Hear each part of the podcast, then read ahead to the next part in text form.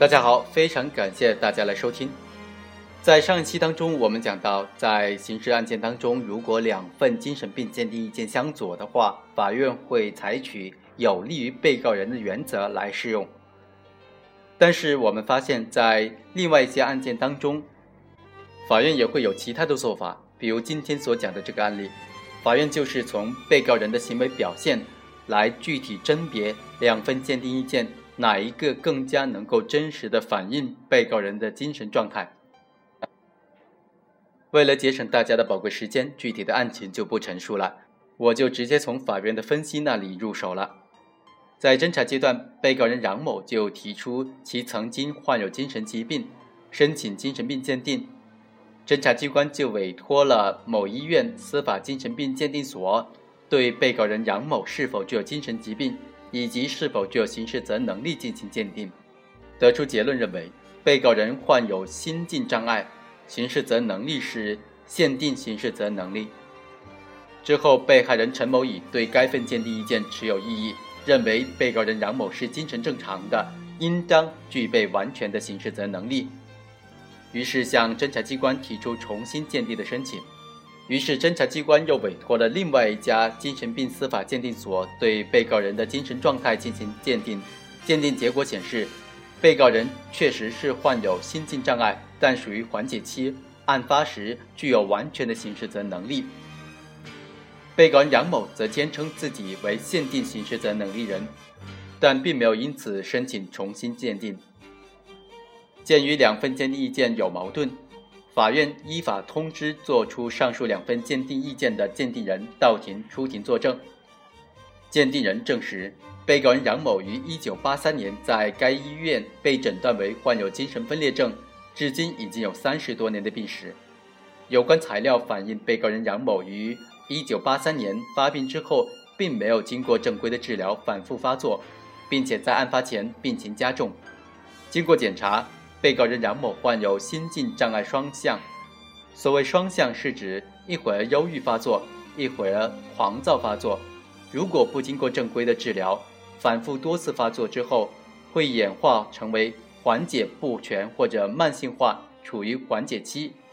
如果缓解期的彻底，就完全具有刑事责任能力；如果缓解的不彻底，则属于限定刑事责任能力人。缓解是否彻底？则需要参照以下四个指标：第一，社会和生活功能受损的程度。被告人杨某的社会功能严重受损，其极度孤独，不和人交往，和家里人也毫无联系，情感冷漠。第二，自知力，即对一个人对自身状态的认知能力。自知力丧失的程度和主观上感受痛苦的程度及自我控制丧失的程度成正比。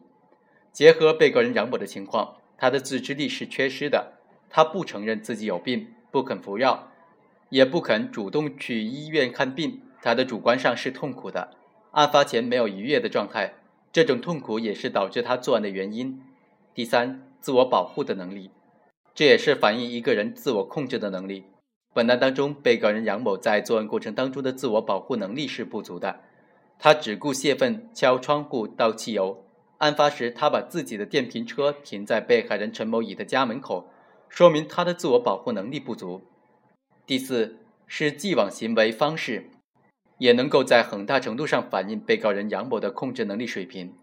从既往的行为方式上发现，他发病时候嘴里骂骂咧咧，经常冲动打人，子女都不愿意靠近他，邻居也让着他。他和被害人吴某。婚后还经常去骚扰被害人吴某乙和陈某乙，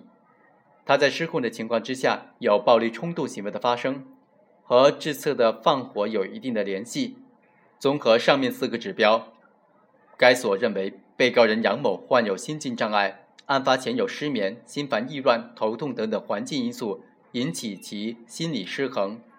虽然作案的目的动机非常明确，受精神障碍的影响。其作案的方法手段和精神活动正常的人有一定的区别，作案时自我辨认能力正常，其控制能力削弱，综合评定为限定刑事责任能力。而另外一家司法精神病鉴定所鉴定人徐某则证实，该所认为被告人杨某处于心境障碍双向缓解期的原因，是因为其有病史三十年，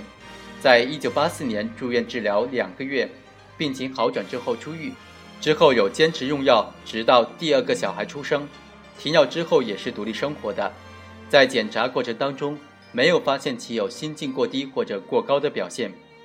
其在鉴定时没有听说被告人杨某有精神病家族史，其认为被告人杨某的母亲、姐姐有精神病，对杨某的诊断并没有影响。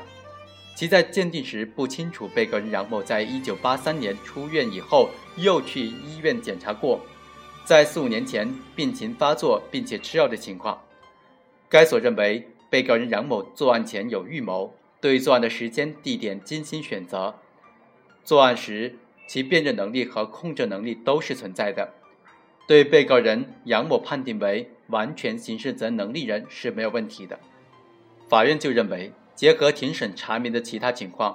被告人杨某在初次发病后，虽然经过医院的短暂治疗，但出院之后没有经过正规的治疗，病情反复发作，在四五年前就已经服药治疗。其母亲、姐姐也有精神病。反映出其有精神病的家族史，因此其与被害人吴某某是协议离婚，但是离婚之后仍然纠缠不清，反映了其精神异于常人，因此，因此应当采信第一份精神病鉴定意见，认定杨某是限定刑事责任能力人。